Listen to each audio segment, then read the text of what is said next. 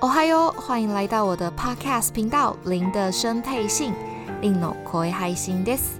你将可以从这个 Podcast 频道中更深入了解你所不知道的日本琐事，经由事件部接收到时事、素人专访的放送，来了解日本甘苦谈。最后还有杂谈，来帮你带入满满的日本生活既视感。让我们一起学习，一起认真的生活。さあ、始めましょう。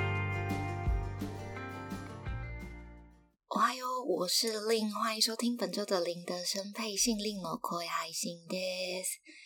先跟大家说一下，这一集可能会有一点杂音，有点吵，因为我现在录音的环境有一点不是这么的合适，请大家多多包涵，务必听下去，因为我个人觉得这一集蛮有意义的，给大家参考一下哦。好啦，那相信大家都知道说，诶，你打疫苗了吗？这句话应该就是 今年打招呼的基本句型吧。今天就想来跟大家分享一下哦，打两剂辉瑞 BNT 的心得，以及日本的疫苗护照可以用来干嘛呢？好，首先呢，在五月的时候，其实我就已经有收到那个疫苗的接种券了，但是因为那个时候我人是在台湾，所以没有办法立刻前去施打，直到八月多我回到日本之后才开始预约这样子。那接种券上面会有一个编号哦，要预约的话就必须要这一组号码。换句话说，如果你没有收到接种券的话，就是没有办法施打疫苗。这一点其实我有一点疑惑，因为我看到有网友分享说他八月多才收到这个接种券，不知道是真的还是假。如果是真的话，那这个时间差，我个人是觉得有一点大，就是怎么会差这么久这样？那这边开放两种疫苗，莫德纳以及 BNT 嘛。自卫队跟大型的施打会场基本上都是施打莫德纳，民间诊所的话一般都是 BNT，也就是辉瑞，其实还蛮好分辨的，所以你就知道说，哎，想要预约哪一种疫苗，偏好哪一种疫苗的话，就是往哪个方向去预约，也蛮好抓的。在拿到接种券之后，当然就可以去预约啦。那预约的时候，其实可以先使用一个网站，叫做 WAKCHIN Navi。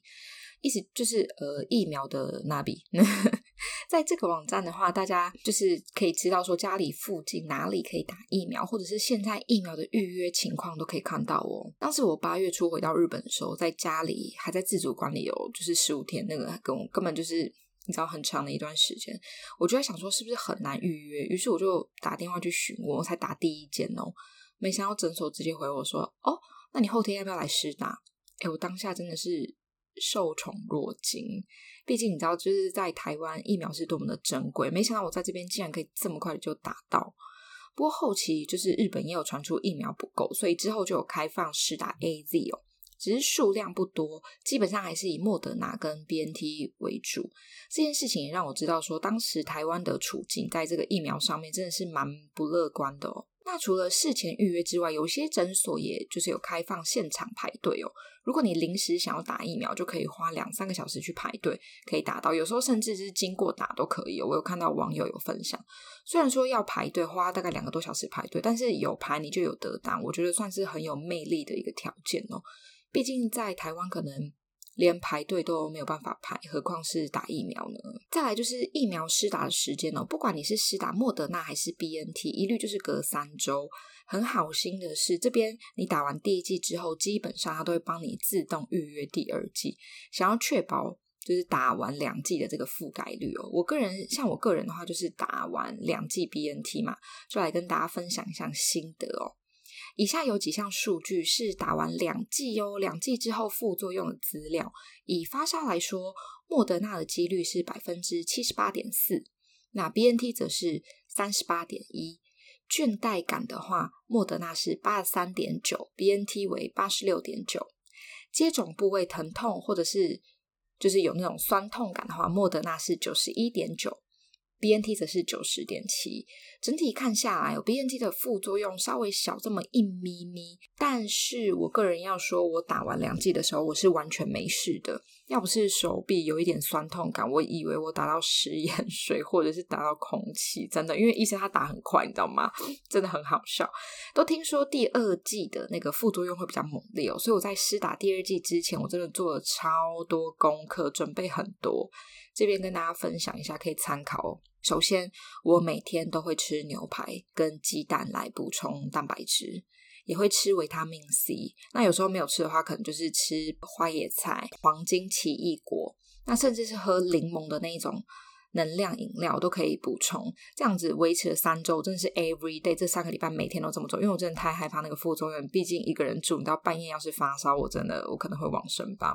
但是因为这三个礼拜我感觉到我重生。另外打疫苗之后，其实我个人是有甩手臂啦，大家可以参考一下。我阅读还蛮多国外。网友的分享就是澳洲啊、美国都有网友提出说，施打完之后，护理师说甩手臂可以减少之后一两天的那个部位接种的酸痛感哦。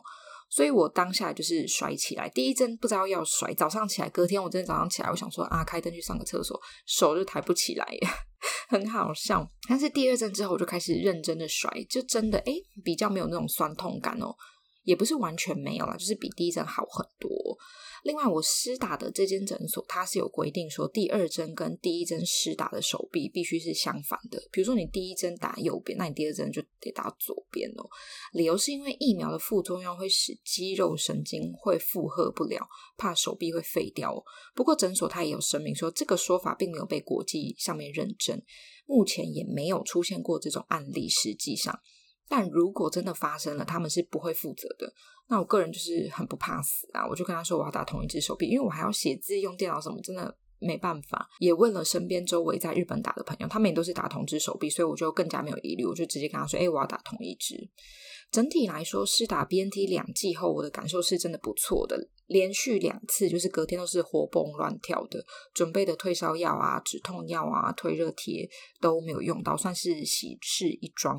就算是心理作用也好，我觉得大家可以尝试看看在，在打第二剂之前，或者是你现在还没有打第一剂，你可以多吃一点蛋白质、维他命 C。就算是有副作用也好啦，起码你身体有营养啊，被骗也好，就是试试看。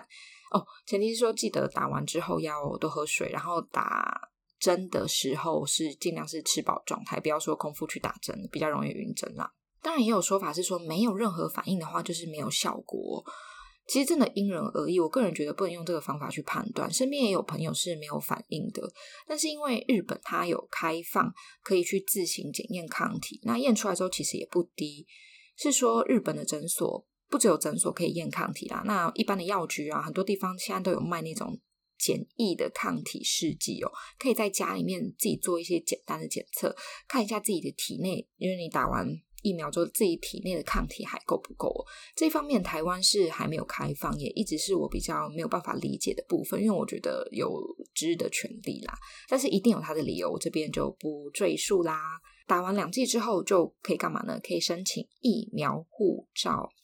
虽然说现在并没有明确的表示说，或者是证明疫苗护照可以拿来干嘛哦。但是像我们这种比较爱乱跑的人啊，就台湾、日本这样两边跑的人，其实先申请起来的话，应该不是什么坏事啦。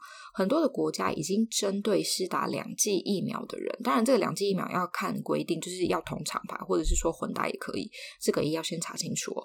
打完两剂疫苗的人呢，通常会放宽出入境的标准，像是夏威夷地区，只要你到你要去夏威夷，然后你在日本验 PCR 到。指定的诊所去验的话，就可以免隔离。前提是你要有日本的在留卡，就是你是居住在日本的人。那像泰国，它其实也有推出一些沙盒计划，就是接种完两剂之后，你去曼谷啊、普吉岛等一些地方是不需要隔离的。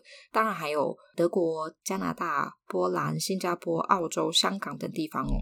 整体来说，越来越多的国家或是地区把两剂疫苗接种完毕这个东西当做前提、当做标准哦。所以说这份疫苗护照真的非常的重要，不过也可能要稍微留意一下疫苗护照的发行国家是不是有被承认哦。那我想日本是比可能比较没有什么大的问题，台湾的话之后可能还要看一下情况，而且因为两剂的覆盖率也并没有那么高，所以可能还要再多一下检讨。